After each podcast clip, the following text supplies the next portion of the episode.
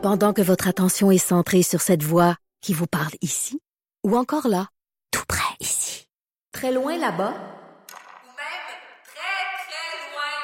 Celle de Desjardins Entreprises est centrée sur plus de 400 000 entreprises partout autour de vous. Depuis plus de 120 ans, nos équipes dédiées accompagnent les entrepreneurs d'ici à chaque étape pour qu'ils puissent rester centrés sur ce qui compte, la croissance de leur entreprise. Ah, écoutez. Il est franc et nuancé. Jonathan Trudeau. La politique lui coule dans les veines. Vous écoutez Franchement dit. Oh, c'est tout un cocktail la météo qui va s'abattre sur euh, le Québec au cours euh, des prochaines heures. Ça va durer pas mal toute la fin de semaine. En clair, Maude, on a l'impression qu'on va y goûter. Qu'on Oui. va y goûter. Moi, j'ai déjà On mon va- programme de la fin de semaine en fonction de la météo qui est Ah oui? faire l'épicerie cet après-midi et ne plus ressortir. Ah, toi, Pas là, mal moi, là, ma blonde fait une garde de 48 heures. Là, à part samedi matin à 8 heures, puis elle revient lundi à 8 heures. J'ai trois games de hockey de mon plus grand, du patin artistique, de la gymnastique pour la plus jeune. Ouais. On va se promener dans cette chenoute-là pendant toute la fin de semaine. Nous pleurer. je ris, mais je pleure un petit peu en même temps. Merci, Joanie. Euh, on, va fa- hey, non, on va faire un peu le bilan. On va parler, premièrement, dans un second temps, on va parler de la situation d'Hydro-Québec, évidemment, qui est sur un pied d'alerte. Mais on va tout d'abord tenter de comprendre à quoi s'attendre, qu'est-ce qui va euh, nous tomber sur la tête avec Patrick de Bellefeuille, météorologue et présentateur à Météo euh, Média. Bonjour, Monsieur de Bellefeuille. Bonjour, bonjour. Alors, qu'est-ce, premièrement, ça vient d'où, là, cette chenoute-là qui s'en vient vers, vers le Québec en ce moment? Ah, c'est un cas parfaitement atypique, c'est-à-dire que c'est un système en provenance euh, du Colorado. En fait, c'est la jonction de deux systèmes. Il y en a un qui arrive plus du sud des États-Unis, c'est celui-là qui a l'humidité, puis il y en a un qui arrive euh, plutôt de l'Alberta, c'est celui-là qui a le froid. Tout ça ensemble va faire que ça nous donne un système qui est excessivement actif. Oui, on va parler de ce qui va arriver chez nous, mais sachez que le risque de tornade aujourd'hui aux États-Unis est très élevé Ah et oui? on est en plein mois de janvier. Euh, que euh, le risque d'avoir des conséquences dramatiques de verglas pour le sud de l'Ontario et le Michigan est aussi très élevé. Euh, ils pourraient connaître, eux, leur crise du verglas comme nous on a connu en 1998. là. Ça pourrait être, euh, a- on parle d'une quarantaine, d'une cinquantaine de millimètres par endroit au Michigan. là. Euh, nous, le, en 98, le pire point, donc ce qu'on a dit le triangle noir, c'était plus que ça parce qu'on était à 102 mm, je crois, mais on avait eu trois systèmes dépressionnaires qui avaient pris la même trajectoire. Là, il y en a juste un. Ça, c'est au moins la bonne nouvelle. Évidemment, ça s'en vient chez nous aussi. Alors, nous, euh, si on commence par les côtés faciles, l'habitabilité témiscamingue vous sortez votre pelle, ce sera réglé, vous allez en pelleter à peu près 15-20 cm. OK.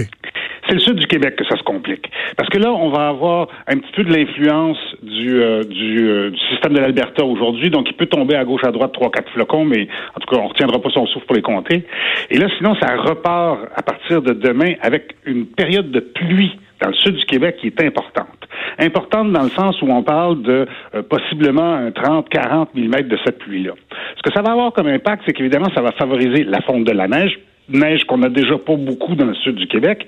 Et là, ça va nous, on va se retrouver avec des routes et des trottoirs qui sont complètement dégagés. Quand la période de verglas va arriver, au lieu de tomber sur de la neige qui servirait un petit peu d'absorbant et qui Ouais. diminuerait l'impact de tout ceci, ça va arriver direct sur une, une chaussée qui est dégagée. Donc là, là, c'est verglas sur verglas sur verglas. Maintenant, le verglas pour le sud du Québec, c'est surtout à partir de samedi soir jusqu'à dimanche après-midi.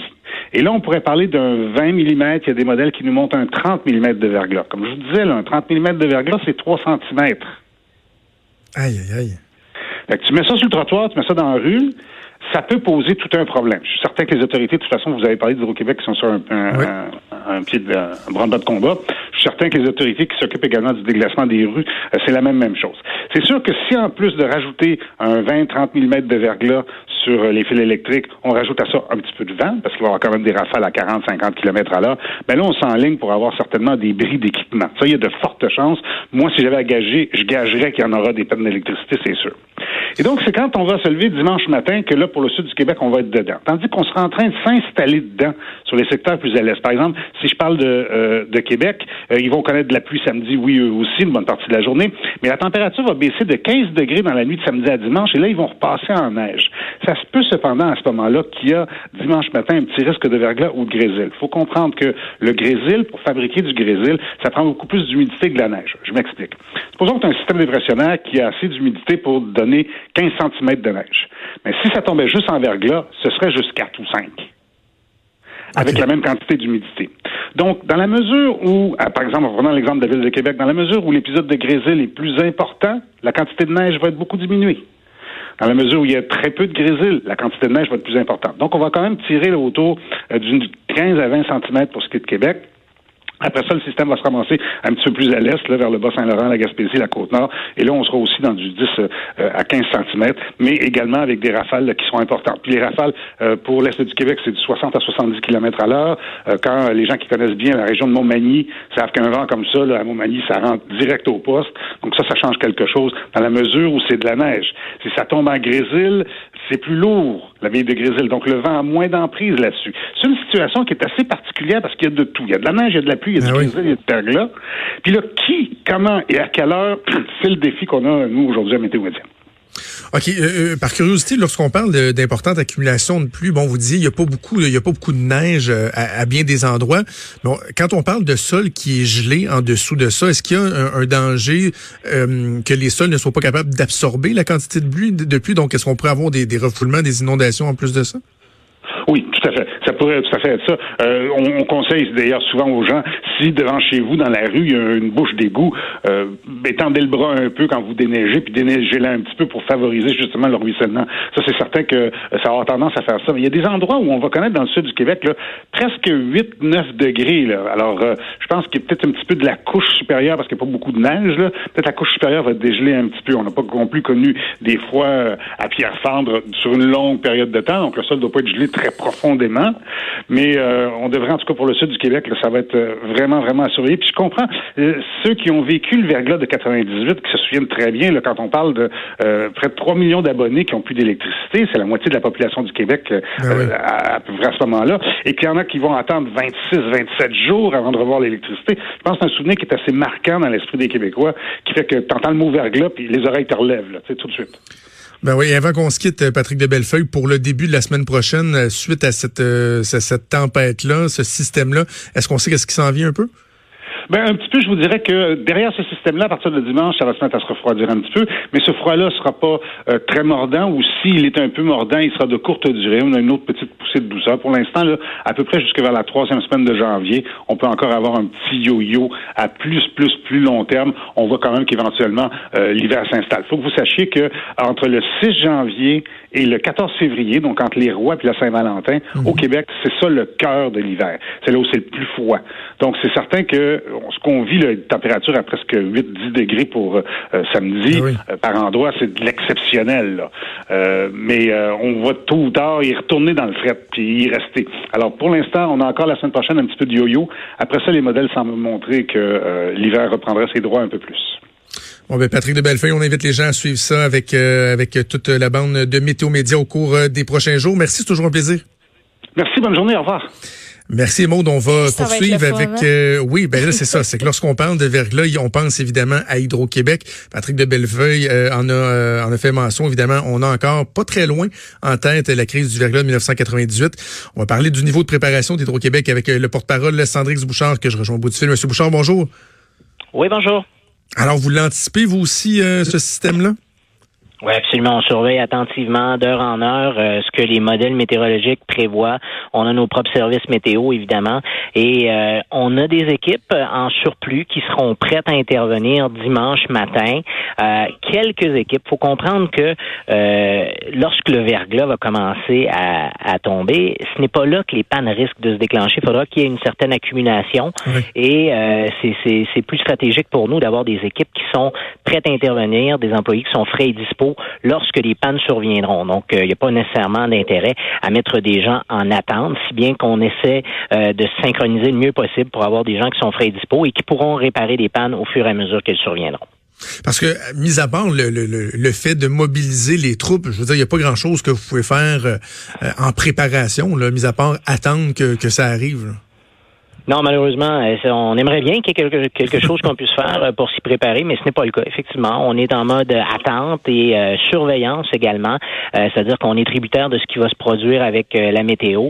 Et vous savez, il y a également des choses à prendre en considération. Quand les gens vont voir s'il y a des pannes qui se déclarent, il faut comprendre que s'il y a encore des forts vents, il peut y avoir certains délais parce que nos employés devront travailler à partir du sol, ne seront pas autorisés à travailler en nacelle quand les vents sont toujours forts.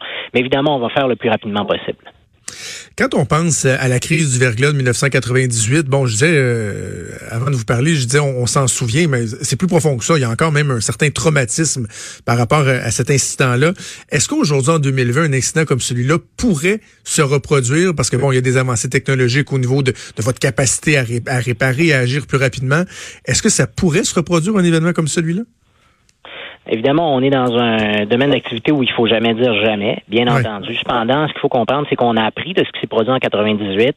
Notre réseau est plus solide. Le même événement météo survenu en 98 n'aurait pas les mêmes effets. Puis il n'y a aucune commune mesure avec ce qu'on attend en fin de semaine. On parle euh, d'une trentaine de millimètres. À ce moment-là, c'était une centaine de millimètres. Mais il faut comprendre que nous, après 1998, on a regardé ce qui s'était produit et on a regardé ce qui allait se produire dans les années futures, sachant bien que euh, au cours des dernières années, évidemment, on a pris en compte euh, les changements météorologiques, euh, les changements climatiques, et on s'est adapté. Euh, maintenant, il reste que du verglas, c'est une chose, mais ça, n'a pas le même effet selon l'endroit où le verglas va s'abattre. C'est-à-dire que tant de millimètres de verglas, disons, si on prend un exemple de 15 millimètres, dans un secteur où c'est très boisé, ça va avoir des effets en, en termes de panne électrique probablement plus importants qu'un secteur où il y a très peu d'arbres. Est-ce que le verglas va perdurer, c'est-à-dire que est-ce qu'il va faire froid ou est-ce que ça va fondre rapidement? Est-ce que le vent va se mettre de la partie? Au printemps dernier, on a eu une quinzaine de millimètres de verglas dans le secteur euh, de Montréal, des Laurentides, de la Naudière. Ça a causé 315 000 pannes parce qu'il y a eu de la neige tout de suite après. Donc tout ça est venu s'ajouter. Donc évidemment, le verglas, c'est une chose, mais il faut le prendre en contexte avec l'endroit géographique et les conditions météorologiques qui vont suivre. C'est ça, les différentes variables et comment euh, ça va évoluer. Avez-vous des conseils? Parce que bon, des fois, on a des conseils d'usage qu'on donne aux gens. Euh, advenant le, cas où il y aura des pannes au niveau des communications avec Hydro-Québec, dans la façon de se gouverner, quel message qu'on envoie aux gens? Bien évidemment, les gens, il y a toujours les fameux conseils de base, c'est-à-dire ayez des couvertures, euh, des radios à piles, des lampes de poche. Si vous prenez des médicaments, assurez-vous de les avoir à portée de la main. Évidemment, on veut toujours euh, rappeler aux gens d'être très prudents avec des systèmes de chauffage euh, d'appoint qui fonctionnent avec du combustible, du combustible, que ce soit des génératrices. C'est à, utiliser à l'extérieur. Malheureusement, il arrive parfois des tragédies, donc c'est important de le rappeler aux gens. si vous avez des systèmes d'appoint, c'est à l'extérieur de la résidence. pour ce qui est des communications avec nous, ben, notre service à la clientèle va être ouvert, évidemment. C'est toujours InfoPan, euh, l'application mobile, le site web d'Hydro-Québec, mais il faut comprendre que dans des cas comme ceux-là, parfois, on retire euh, ce qu'on appelle les délais moyens euh, de rétablissement, c'est-à-dire que parfois, on n'est simplement pas en mesure de savoir quand on pourra rétablir. Lorsqu'il y a une panne, disons, plus normale dans un secteur et qu'on a identifié la cause, en général, on va mettre un délai de rétablissement estimé le plus rapidement possible pour que les gens puissent savoir à quoi s'en tenir. Or, dans un cas où on l'a vu en novembre dernier, par exemple, il y avait des pannes, énormément de pannes, des milliers de pannes un peu partout au Québec. On ne savait même pas ce à quoi on serait confronté une fois sur place. Donc, dans des cas comme ça, on ne veut pas faire de faux joie aux gens. C'est pourquoi on retire cette donnée-là.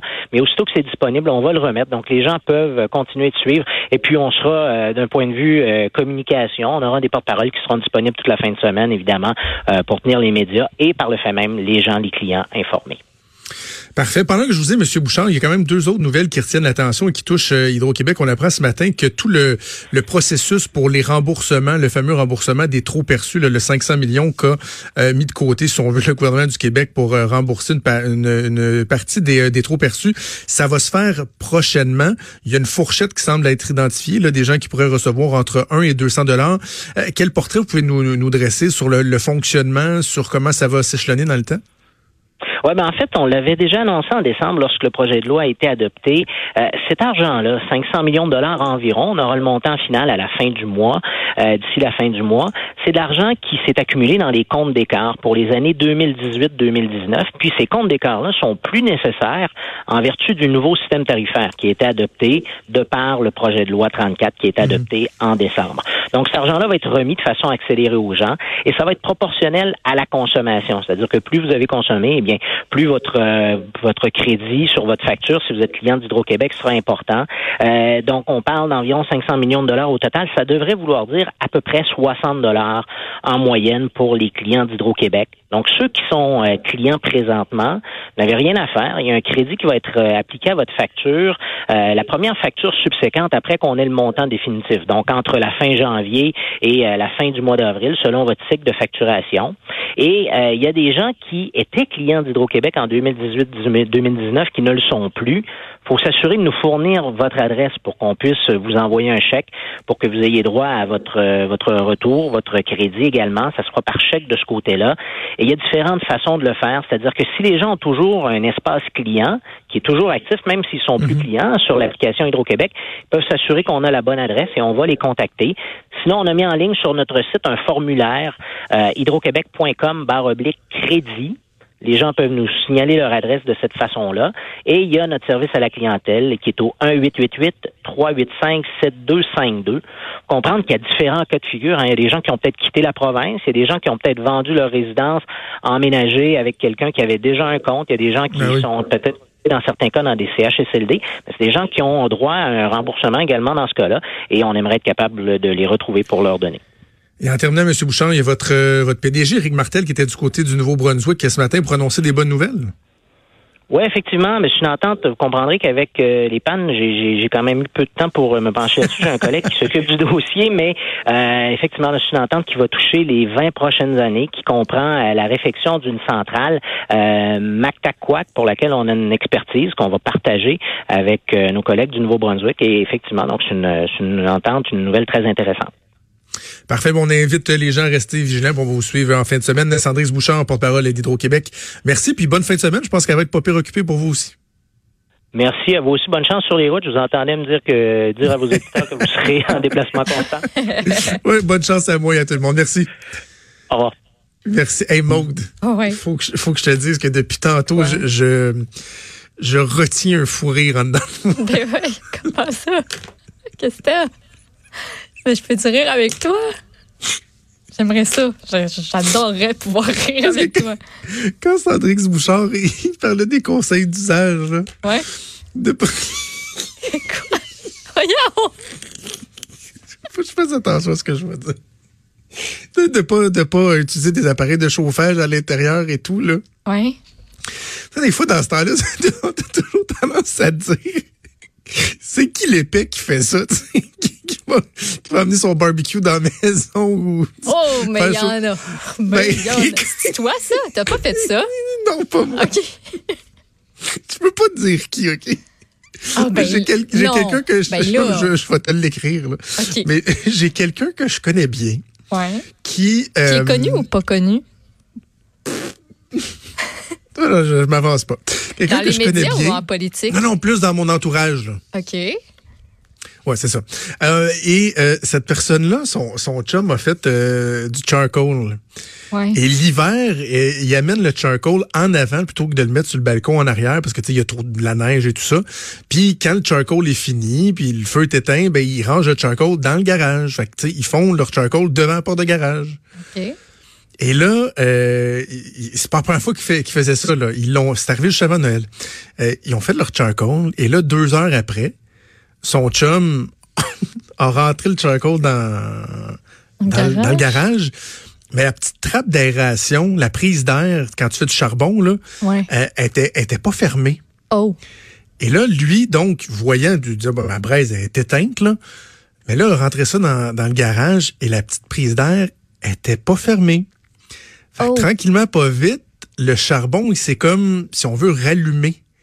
Et là, en plein milieu de la nuit, il y était plusieurs dans la maison. Il y a une, alarme qui a, qui a, retenti.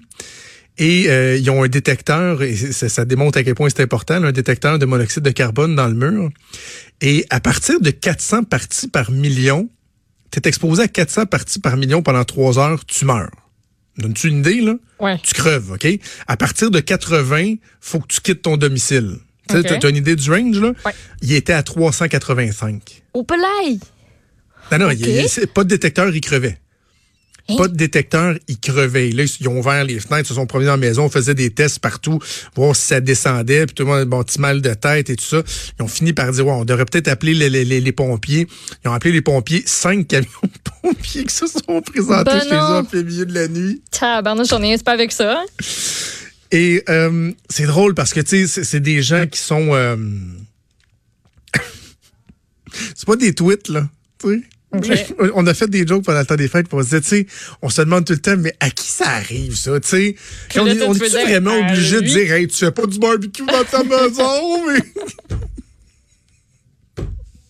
J'essayais de m'imaginer me présenter au funérailles de cette personne-là, puis que le monde se dise, ben oui. hein, Voyons! Hein, oui. c'est- Funérailles, il s'est rendu là dans sa réflexion. le barbecue était allumé dans, dans le garage. Ah, toujours su que son chum n'était pas de lumière, tu sais. Ah, c'est chiant. Alors voilà, c'était le fou que je refoulais. Et là, je sais que ça, Oui. probablement que cette personne-là m'écoute aujourd'hui, ou en ce moment, Ok. ou des gens On qu'on connaît. Et là, elle sera très contente euh, que je parle de ça. Mais au moins, j'ai pas mentionné son nom ou Au son moins, lien au avec moi. moins, tu sais, au moins. C'est important. Mais moi, j'en ai un conseil aussi. Tu dimanche, là, mettons, là, que vous êtes en train de faire la planification de votre épicerie, là. Mettons, Oui. moi, qui s'en va à l'épicerie tantôt parce que j'ai pas le goût de ressortir de la fin de semaine. Ben, planifie donc quelque chose de simple pour dimanche soir, au cas où, là. Tu sais, quelque chose que t'as pas nécessairement besoin de chauffer. Au Ouais. cas où, là.